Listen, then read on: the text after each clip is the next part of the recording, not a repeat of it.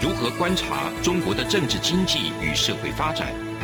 世界各国又是如何看待中国的影响力？而两岸间有哪些焦点议题与新闻事件？深入解析，多面向的透视中国。欢迎收听《这样看中国》。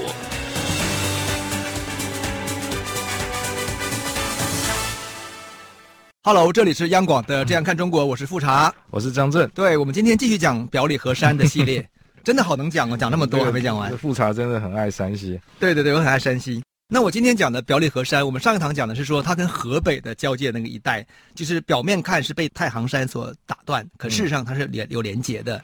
那今天我们讲一个它跟山西跟河南嗯中间交界的一带一个小故事，一个小典故，就是。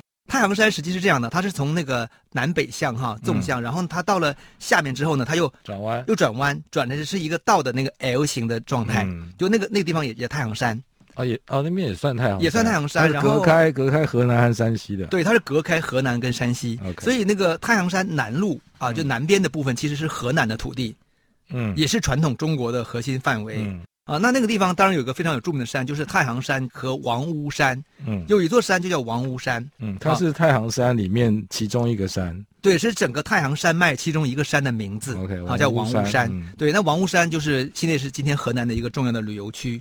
那王屋山大家可能觉得好像听起来有点熟又不熟，嗯、可是我一谈愚公移山，大家就知道了。所以愚公移山的山就是王屋山和太行山。啊，和太行山。对。啊有对王屋山，应该我们长大的过程中只有在这个地方听过吧？对，好像是。说实话，我们太行山可能听过哈，但是王屋山的话，只有在愚公移山当中听过。可是我们也忘掉那个山是什么山了，我们只知道愚公移山。啊，移了一座。对，好了，那这个愚公移山的典故，就是愚公所移的山呢，在原来的《列子汤问》这篇哈，就《列子》这篇这本书当中有六篇文章，嗯，一篇文章叫《汤问》。汤问里边就谈到了这个愚公移山的典故，嗯，啊，那他就说他要太行、王屋两个山，这是非常高高大啊，嗯、那个整个呢就是愚公一个年纪九十岁的愚公 把他堵住了，哈哈，他面山而居，嗯、出入的要绕路走，嗯、所以就想办法把山移走。这个故事我们都知道，听过吗？你们是在你在读国中的时候应该学过这篇课文吧？不记得哎、欸，因为很小就知道这个故事啊，哦，真的还蛮蛮形象的、啊，就是把这个山搬走，就。小学可能可能小学就有吧，对，就是我家门前有小，后面有高山，哎，有有山坡，对，所以把那个山移走，所以有这个有这个学这个故事，对不对？对，这个哪里学的我是不知道。可见这个就是说，这是在台湾和中国这个两岸的这个国文教育课本当中都被列进来了。对，所以你你们我们也学过呀，小学我们是小学还是国中我忘掉了，就是反正都学过。所以愚公移山这个典故我们都是太熟了，熟的不得了。精卫填海，还有精卫填海，对。夸父逐日，啊，还有还有夸父逐日。对，其实这些典故哈，其实很多都出自于这个《汤列子》这本书里边啊。Uh huh. 那我们回来讲，就这个故事里面有两个主角嘛，就一个是愚公，嗯、一个智叟。嗯、啊，我们其实比较不太会想说，那愚公跟智叟是哪里人？啊，我们今天就要讲说，河的河南人跟山西人，啊，所以它代表不同地区的人。对，其实那个愚公就是在王屋山嘛，那么他就是属于现在的河南嘛，嗯、河南人。当时那个国家叫郑国，嗯，所以他实际在郑国。因为列子讲这个故事的时候呢，是在春秋时期，列子这本书，所以列子本身也是郑国人，嗯、所以我们可以合理的推测是说，哎，这是一个。发生在当时郑国的一个愚公的故事，假如是真的话啊，那事实上它是它是虚构的了。好，那他那个在要移山的过程当中，就遇到一个智叟嘛，就智叟听了就觉得很好笑，聪明的老人家，一个是愚蠢的老人家，愚笨的老人家，不知道愚蠢对。那这个智叟是哪？是河曲人，河曲的就是黄河拐弯的地方啊，河曲就是今天山西的芮城那一带，就是汾河流入黄河。那个地方啊，就是那里人，河曲人，对，今天的山西人，所以这个说你太笨了吧？到底在想什么呀？你怎么可以把这么大的山移走呢？而且你还要子传孙，孙传往下一直传传传，无穷尽也，要把山搬走，这是人定胜天，人定胜天的思维嘛。嗯，所以这个智叟就就反对这个方案。嗯，可是那个愚公就是说，就是你根本就错了嘛。啊，他说他原话是这么说的，他说。甚以汝之不惠哈，嗯，他说以我的年纪虽然是这个不够残年余力哈，不能毁山之一毛，嗯，啊，但是呢，汝心之顽固呢，哈，嗯、还不如老太太跟小朋友了，哈，这、嗯、是有性别歧视。他说，因为我虽然死了，我有儿子存呐、啊，存在呀、啊，子又生孙，孙又生子，子又有子，子又有孙，子子孙孙无穷尽也。可山没有增加呀，对不对？所以呢，何苦而不平呢？他是这样回答这个何取智叟的。那、嗯、那山西人老头就说，就无以应，嗯，那个意思就说服了你。所以是愚笨的老人家。其实才是聪明的，才是聪明的。啊、名字叫智叟的这个山西人，对，其实是笨的，实际是笨的啊。嗯、就是大致上、这个、是这样写。我我自己会觉得，我们用地域来讲很很很好玩了，因为本来我们讲山西，嗯、而且我们讲表里河山本来就是横跨山西周边的这些地方，我们又不是纯讲纯纯山西，嗯、所以这个愚公移山的故事就觉得哎很值得拿来讲。那我就是一直在思考到是说，就是我们基本上讲这个愚公故事的时候，我们都会。谈到说啊，他最后因为他的这个坚定不移的精神跟态度，感动上感动了天地嘛，对不对？嗯、天地呢，就是派出人来把这个山给移走了嘛。嗯，移到哪里去了？你知道吗？应该是移到现在的地方吧。呃，当然实际没移走，这条山还在吧。哦、应该说本来就在那边。对对对，反正总而言之就是说，实际是没移走了哈。好、嗯，他说他说移到哪里去了呢？我们来念一下啊。嗯，他说移到。一个叫做宜错，一个放到朔东，嗯，一个放到雍南。嗯、好，那哪里是朔东，哪里是雍南呢？这个古代地理我们要给大家讲一下。嗯、好，朔东呢，就是今天山西和蒙古交界那一带，嗯哼，叫朔东，嗯，就是把一个山移到了今天鄂尔高斯高原跟内蒙古去了，可以这么讲。OK，好，一个山移那去了，内蒙古人怎么想？我家门口突然多一座大山。另外一座山呢，移到雍州，雍州就是今天的甘肃跟宁夏那一带。嗯就跑一条街了，哎，河南人为了把图自己方便，结果把人家路挡堵住了。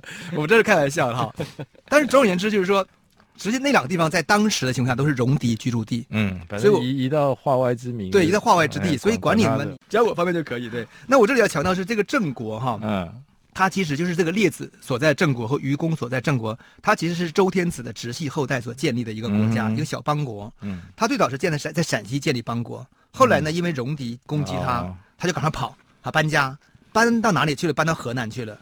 那他搬河南的时候，河南其实人家有地嘛，对不对？而且河南也有戎狄哦。那个太阳山里面其实有很多戎狄，在春秋战国时期。嗯、然后呢，他就用那个贿赂的方式哈，从一个小邦国当中取得了十亿之地，就十个小城、嗯、小城镇，嗯、然后作为自己新的郑国的地方，就今天郑州。所以今天郑州实际上是。这个从陕西搬过来的一个国家，嗯，那这个郑国呢，他他就很自豪，是说，哎呀，我们都是我的舅舅是谁呢？就是周天子呀，对不对？那我们都不是，我们是跟荆蛮戎狄之人不一样。他很强调这一点呢，就说明他自己是有一种大中国的想法。是。那后来当然这个郑国就被谁灭掉？就被韩国灭掉了。被北边的韩国。北边的韩国就是 韩赵魏三家分晋的那个韩赵魏那个韩国，嗯、对，所以他还是被山西人干掉了。啊，这个河南人这个。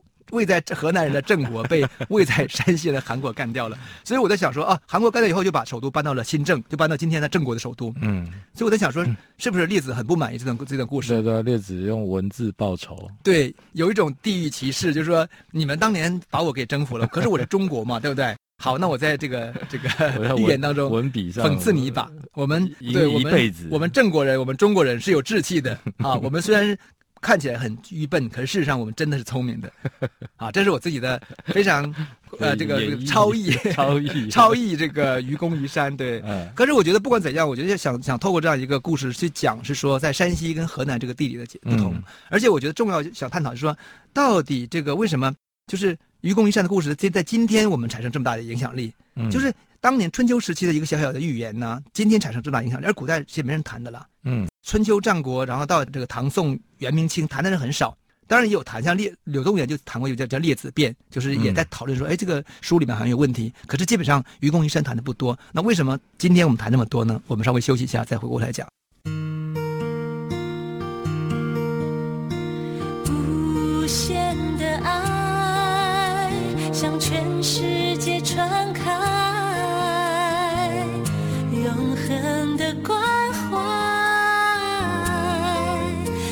自台湾之音 RTI。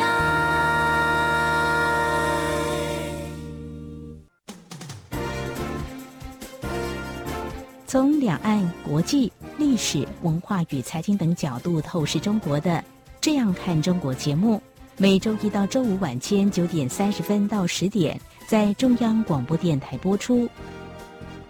如果您对这样看中国节目有任何收听想法或意见，欢迎寄信到台北市北安路五十五号，也可以透过电子邮件的方式。节目有两个信箱：二零二零 at rti 点 org 点 tw，或是二零二零零二零三 news at gmail.com。再次谢谢听众朋友们的收听与支持，请持续锁定每周一到周五晚间九点三十分到十点播出的《这样看中国》节目。我们回来《这样看中国》，继续讨论愚公移山这个主题。对，愚公，愚公移山就是说，在现在我们今今天为止，已经是大家都是真的就把它化成一种所谓的民族精神，而且是很正面。非常正面的的，嗯、我们虽然也有否定跟质疑了，嗯、可是大部分是正面的，对不对？对，我们就看一下说，说先看一下这个台湾这个教育部门呢，我特我特别查台湾教育部门下属的一个网站，嗯、叫国家教育研究这个网站，嗯、有一个成语典故的网站，嗯、它里面举的例子哈，全是跟这个非常正面的例子，比如说当年横贯公路的开挖，嗯、正是现代版的愚公移山，嗯，是不是？你看。然后呢，只要凭着愚公移山的精神，不要说一条横贯公路，就是十条也可以成功。好，这是第二个举例。第三个是十大建设之所以成功，也是全民发挥了愚公移山的精神。哎，这种论调哈，我们如果把这个十大建设跟横贯公路换成中国的东西的话，嗯，一点都不违和。啊，中国也有这些。中国当然有这些。所以我的意思是说，可见就是说，这个两岸在这方面的看法是高度一致的。这个真的是台湾一直叫去中国化，一直叫去中国化。可是你如果不把愚公移山这个东西拿掉的话，好像就完不成。现在也有点慢慢有一些，有些是比如横贯公路，其实有一些说法就是。其实就根本不该开这条公路。对呀，环保嘛，是不是？山那么陡，你开了又塌，开了又塌，开了又塌，是一直封路，一直封路。不环保，一个是不环保，一个是死人嘛。对，好，这个说法就跟那个席慕容的看法就一致了。席慕容在二零二一年的时候呢，他有次在南，我记得是南开演讲，他就谈到说，应该把愚公移山移出你们大陆的中国 中学课本。为什么呢？因为他不尊重自然。他理由，他理由一说以后呢，大家就哗然就说：天哪，就是这个人是谁？这个人是谁？哈，台湾来的。对，台湾来的攻击他。然后就有人说，当最夸张，我就引用一下，他说：“愚公挖了你家的山吗？为什么要把它移出课本呢？何况台湾那些山也不高啊。”因为愚公把山移到他家了。对，席慕容是蒙蒙古的。没错，没错。哎，我觉得席慕容的蒙古文化身份让他。在看待自然这个事情当中，我觉得会更敏感，嗯，这是我的观察哈。我自己读过席慕容的好多诗歌跟后来的散文，嗯、后来席慕容真的是找到自己的蒙古身份跟蒙古关怀，嗯、所以他基本上我觉得更多有这些东西出来了。那我觉得他在看愚公移山一定不能接受。但是，席慕席慕容是否知道说那个山最后在故事的不是搬到他们家那边去了，我是不知道的。可能是有所以特别生气，对，很生气。而且我觉得这个大陆的这个这个网友很好笑，他说：“嗯、何况台湾那些山都不高啊。”我跟你说，这个在台湾山，他们是不懂。嗯，真的，中国那境内的山哈，绝对都没有这个台湾山高。对啊。当然，这里的中国我指的是古代中国哈。你要把新疆、西藏，他可能把西藏算进去。台湾的山是没西藏的山高。对，这没错，也没有新疆的山高。但是如果跟太行山比，绝对高太多了。啊，真的，所以这个说法很好笑。对。那当然，我觉得现代中国它这个强调愚公移山，主要是强调两种东西。一种东西就是说，这个预言呢，它。传达的是一种奋斗不息的精神啊！我们目标明确，信念不动摇，不管多大困难，人定胜天都能战胜，是我们中华文化的悠久伟大传统。就是总而言之，就是说这个就是现在人的理解哈。那第二点呢是非常政治性的哈，我讲一下。第二点是很多人认为说愚公移山呢是一个浓缩版的这个反帝反封建的这个现代史。哦，真的？对，这个就很有趣啊。那因为这个都这个东西，一会儿我一会儿展开讲为什么是反帝反封建的现代史哈。那这个讨论呢？就是愚公移山的精神，今天在中国有多有多强烈呢？就比如说，我们看今天竟然河南省哈、啊、还成立一个叫愚公移山精神研究会，而且成立时间是二零一三年，今今天也就十年多时间不到哈，就在王屋山下面一个城市叫济源市成立。然后他还找这个荣誉会长是谁呢？是毛泽东的孙子毛新宇。那关于愚公移山的这个电影呢，电视剧也非常多，嗯，啊，就是拍了很多版本的愚公移山跟新愚公移山，都长达一百多集。哇，这也很夸张。哇，你没有拍电影啊？对，很夸张，很夸张。那我自己觉得，就是说，愚公移山这个主题进入到课本，其实是从民国时期就已经开始了。嗯哼。因为台湾的这个课本基本都是从那边来的嘛。嗯。所以遗传到现在还在，所以可见从民国初就有了。只是我我没有找到当年课本长什么样子了，但是一定是这一定是这样的才行的。但我至少看到一个什么，就国民党是用愚公移山来宣传抗日的啊。对，怎么这么好用啊？这么好用哈，就是徐悲鸿这个画家，他曾经画过一个叫《愚公移山》的一幅一幅画，一共三一共三幅，而且他在这个一九三九年到一九四零年的时候，他还到去印度啊，因为当年泰戈尔邀请他去印度、嗯、去举办画展，去宣传这个抗日抗抗日画展，他就在印度期间。这个画了愚公移山，嗯，所以我们今天在那个在台湾我不知道，在中国当中就是愚公移山那个那个样子呢，基本上都是由徐悲鸿来来来来 确定的，设定的，对啊，设定的，对，所以我觉得这就是这个国民党的部分。那共产党一般都学国民党嘛，哈，所以课本也是不例外。那毛泽东时期呢，是在一九四五年的中共七大的闭幕词当中，他他是第一次提到愚公移山，他说现在中国呢有两座压在人民头上的大山，一个叫帝国主义。一个叫封建主义，嗯，那我们共产党人呢，下定决心要挖掉这两座大山，啊，就是王屋山跟太阳山，现在变成帝国主义跟封建主义，嗯、我们要坚持下去，会感动上帝的。上帝是谁呢？不是别人呢，就是我们全中国的人民大众，全国人民大众一起跟我们一起来挖这两座大山，当然可以挖平，真是了不起，啊，了不起吧？从他之后呢，这个愚公移山，因为是毛泽东讲过嘛，嗯。就变成整个的一个党的意志跟嗯跟这个中国文化的这个宣传宣传的意识形态，所以我觉得是跟毛泽东这句话关系非常密切的。应该是哈，一九一九四五年就讲了，一九四五年讲了，所以那应该其实不止王屋山那边有愚公移山精神研究会吧？应该有很多地方都要成立。应该我觉得都有，其实当然在当然在这个今天的河南成立好像是最正宗嘛，嗯，因为。中国很多人都去争正宗，就说这个在哪里嘛？哈、啊，还好王屋山跑不掉，就在太阳山旁边，不然的话很多省都会争。可是明明他不是应该已经移到内蒙古还是甘肃了吗？所以你说内蒙古跟甘肃和宁夏应该也也是成立的。说愚公移山的山在我们这里，对啊，移过来、啊。对，所以应该我们才成立愚公移山。还好他们都比较偏这个。偏游牧民、游牧民的思考，他们觉得那个东西算什么呀？我们才不要这个医生，我们要保护环境，好不好？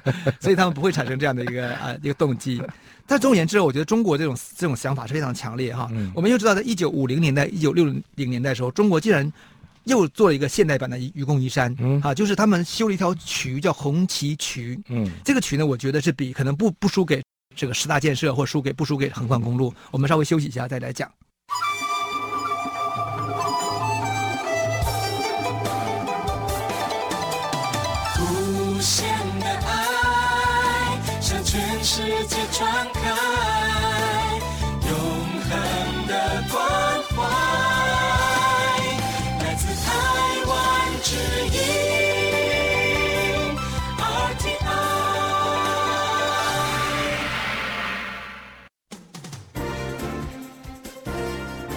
从两岸、国际、历史文化与财经等角度透视中国的《这样看中国》节目，每周一到周五晚间九点三十分到十点在中央广播电台播出。如果您对《这样看中国》节目有任何收听想法或意见，欢迎寄信到台北市北安路五十五号，也可以透过电子邮件的方式。节目有两个信箱：二零二零 at。R t i 点 o r g 点 t w，或是二零二零零二零三 n e w s at gmail.com。再次谢谢听众朋友们的收听与支持，请持续锁定每周一到周五晚间九点三十分到十点播出的《这样看中国》节目。我们继续讲这个现代版的愚公移山哈，不是十大建设，也不是横贯公路，而是中国的这个叫做红旗渠。红旗渠呢，是一九六零年代时候，这个中国整个工业学大庆、农业学大寨，嗯啊那个高潮当中，所以的山西人呢和河南人，这个其实应该是河南人。红旗渠的地方在哪里呢？在河南还是算河北？那个地方叫做我看那个地方叫临，叫叫临县。临县它应该是在今天的河北。嗯，对，基本上河北漳河的话，对河北河南的交界那一带，大致是这样的哈。具体的我们就不去辩论辩论它了。他们就整个是河北，对，是河北。好，他们就是整个动员了三十万的人力，嗯，来修一条渠。那这个渠是什么概念呢？我特别去查了一下那个临县的地图哈。基本上那个太行山在那个地方呢，中间出现一个小的峡谷，嗯，那个峡谷就是我们可以把它想象成一个小盆地，嗯、可能就类似于像比如像这个平林呐、啊，那我们比的大小不，这不是很大的一个平地，那里边呢其实没有河流的，没有大型河流的、嗯、啊，它北边有河流，南边有河流，然后里边就是一个小平地，小平地里面就当然就有人在生存嘛，所以它就就没有水，就缺水，嗯，可是北边有河，就是漳河。啊，漳河就是非常重要的，就是我们讲，就是在经过邯郸啊，那个形成后来整个整个的是魏国跟这个魏国跟赵国的界限那条河流。嗯，在在春秋战国时期，后来就注入黄河，现在黄改黄河改改了以后就注入海河去了。这条河呢，就是他要把那条河呢从北往南引到他们这个地方。嗯，所以他就一定要在太行山的那个峭壁上去凿出一条水道。所以这条红旗渠呢，它是相当于是在太行山的。反正上面就是把把先把河堵住嘛，水就多了嘛，对吧？然后就凿出一条水路，就引到了长达几十公里的，就引到了今天的那个临县。然后目的干嘛呢？是农业灌溉，嗯，农业灌溉。所以我当时看了地图呢，哇，这是看的是还蛮险的。其实那河也不会很宽，你想看在山上凿一个峭壁，嗯，它再再怎么凿也不会很宽，啊，顶多两三米就不就不错了，嗯，就基本上就是用一个人人工的引水渠一样的方式。有的地方需要架桥，有的地方需要凿凿峭壁。嗯，而且有一个，我看有个镜头，当年就是为了凿那个峭壁，因为有落石嘛，哦、人是悬挂在空中，拿那个凿子啊，嗯、一点点凿出来，就是你知道吗？反非常愚公的做法，蛮感人的。对，很感人嘛。愚公当年是是怎么那个把那个土，也是拿这个凿把石头凿开，拿那个簸箕把那个土再搬走，然后说搬走那土嘛，放哪往哪放呢？他说放到渤海里去，对不对？我们原 原文有看嘛？可是我那时候想，哇，放很远。对，你看，我们今天看，我们从王屋山哈到渤海要走多久呢？书上书中有写啊，他说往返一次是一寒一暑，一寒一暑就是将近一年嘛。年对，也就是说，你把一个人拿着一个、嗯、一簸箕土或拿一担子土的话，嗯、到渤海倒回要一年，你挖一担土就要到一年，你你觉得这个是有多荒谬的事情，不是？对不对？可是。可是这个愚公就认为是这他是对的，哈哈，来 一年一年又一年，对，好，总而言之就是说，当年的红旗渠呢，就类似于这样一种精神，嗯，好，但是呢，他不是只有愚公全家，还有邻居去帮他去把这个山搬走，他是有三十万人力，嗯，而且用了十年，好，这个比愚公这个时间，打着红旗，对，打着对红旗，基本上就是我觉得红旗渠的思考方式是什么，就是就是农业思维，嗯，就是我为了让。这个庄稼可以可以养活我们当地的人口，所以我要把水引过来。嗯，那我就想了，为什么临县这些人加在一起就是也就是几千人、一万人而已嘛？为什么不搬走？对不对？其实是可以搬走的。嗯，然后你透过在凿凿这个红旗渠的时候，谁种田了？十年当中就没人种田了，真的就请别人来养。当然他们可能不是说一直是凿了，一定是一边种田一边一边凿。而且我觉得，我觉得国家也可能也是给了很多的一些补助，然后这些人力就完全是耗在这个十年就凿取当中。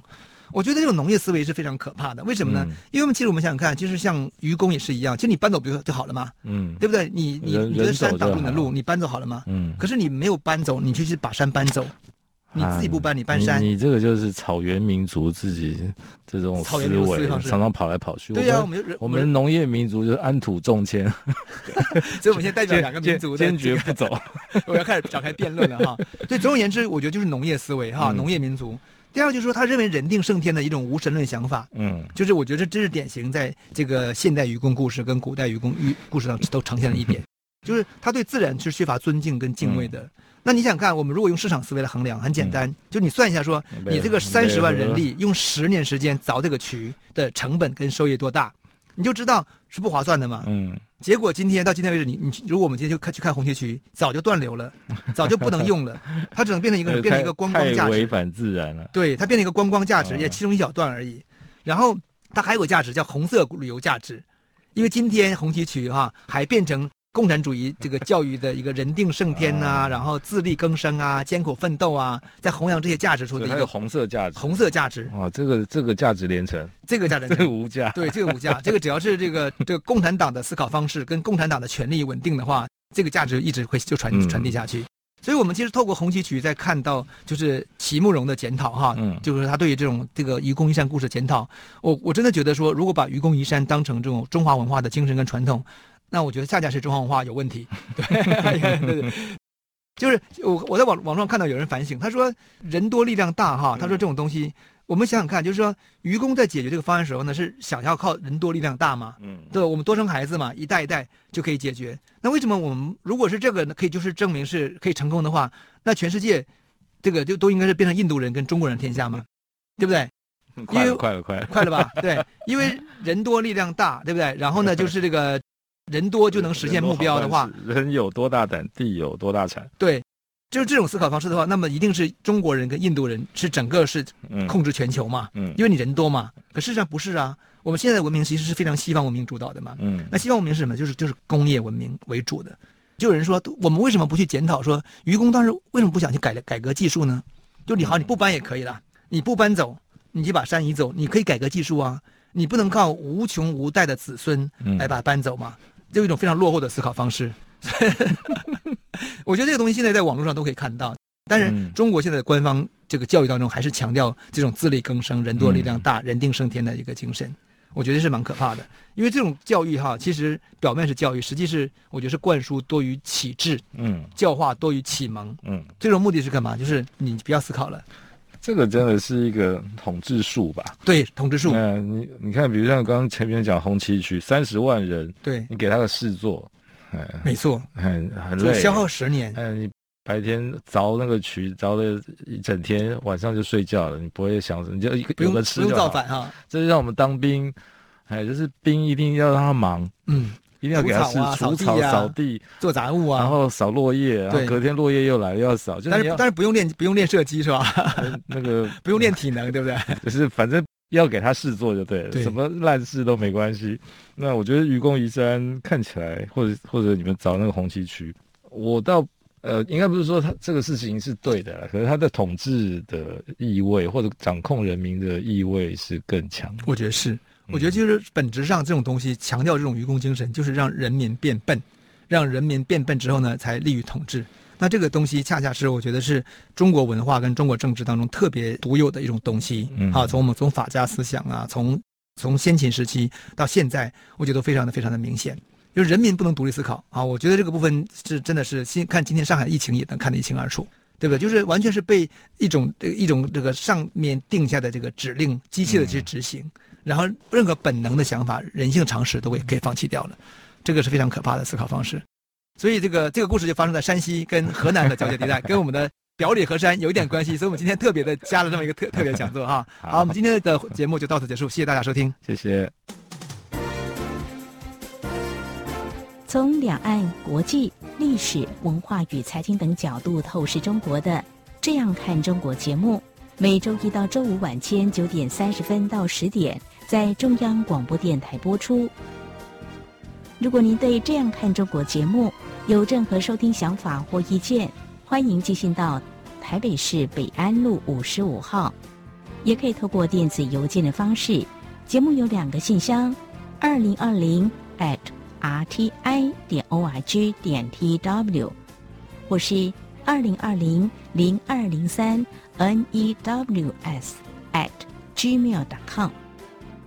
再次谢谢听众朋友们的收听与支持，请持续锁定每周一到周五晚间九点三十分到十点播出的《这样看中国》节目。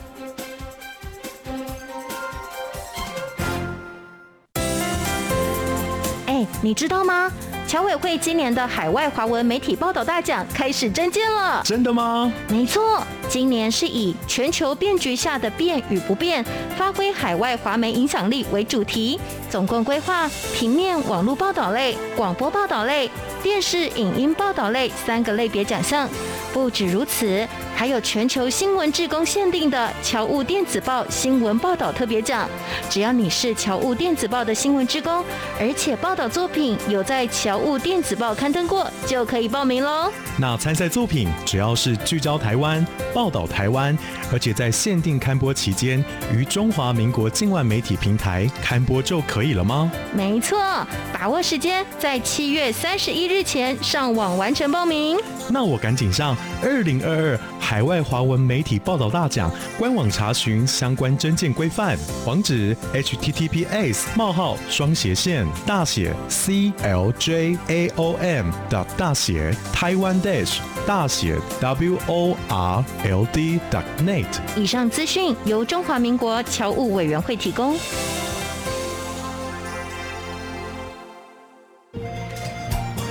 是阳光。北方打开了世界之窗阳光翅。膀，环绕着地球飞翔。